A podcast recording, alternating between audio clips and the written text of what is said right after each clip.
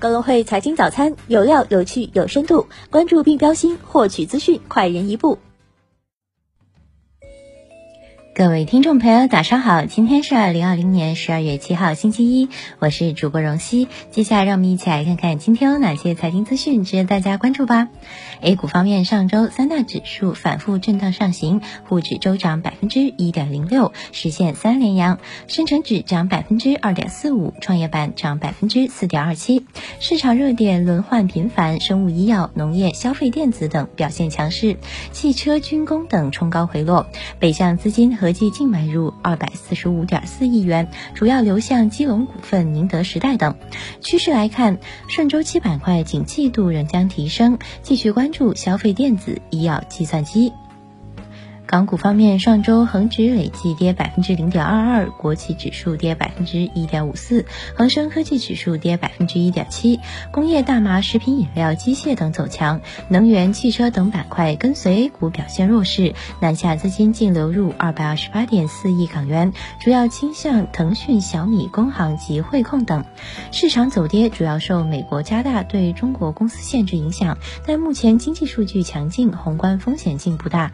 关注周。期可选消费、金融股等估值修复预期。美股方面，上周美股三大指数继续创历史新高，道指涨百分之一点零三，标普五百指数涨百分之一点六七，纳指周涨百分之二点一二。周期股表现继续大幅好于成长股，市场乐观情绪空前高涨，主要得益于疫苗研究进展大好。但新一轮谈判把刺激法案规模大幅缩水，目前市场处于逼空状态，大摩已发出美股面临回调警告，市场波动或加大。中概股方面，上周受美国众议院通过中概股审查法案影响，明星股整体跌幅明显。按周来看，阿里巴巴跌百分之三点三，拼多多涨百分之一点六，京东跌百分之四点七，未来跌百分之二十点六。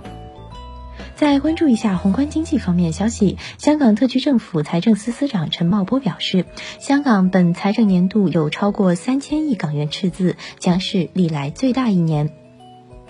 针对近期重庆两起煤矿重大事故，国务院安委会办公室约谈重庆市人民政府。韩国现代研究所报告称，除非新冠疫情再度爆发，否则韩国经济预计将在明年下半年复苏。二零二零年上半年，英国是荷兰最大石油出口国。美国二零二零年财年军事装备出口达一千七百五十亿美元。再关注一下公司方面消息，沃森生物因转让上海责任控制权收深交所关注函。特斯拉 Model 3成十月份全球最畅销电动汽车。中国银行对原油宝产品风险事件有关责任人依法依规严肃问责。辉瑞成印度首家申请新冠疫苗紧急使用权的制药公司。再关注一下股市方面的消息，近期证监会按法定程序核准了以下企业的首发申请：杭州华旺新材料科技股份有限公司、浙江一鸣食品股份有限公司、深圳市振邦智能科技股份有限公司、长春吉大正源信息技术股份有限公司。上述企业及其承销商将分别与交易所协商确定发行日程，并陆续刊登招股文件。牧原股份十一月共销售生猪二百零七点六万头，销售收入五十点七八亿元。英博尔引入战投格力金投及卓越智图。云南旅游拟二点六亿元转让世博园艺百分之一百股权。今日重要财经事件关注：中国十一月贸易账，中国十一月进出口，欧元区十二月投资者信心指数。以上就是今天节目的主要内容。更多财经资讯，请点击阅读原文下载公会 APP 查看。感谢您的收听，我们明天不见不散。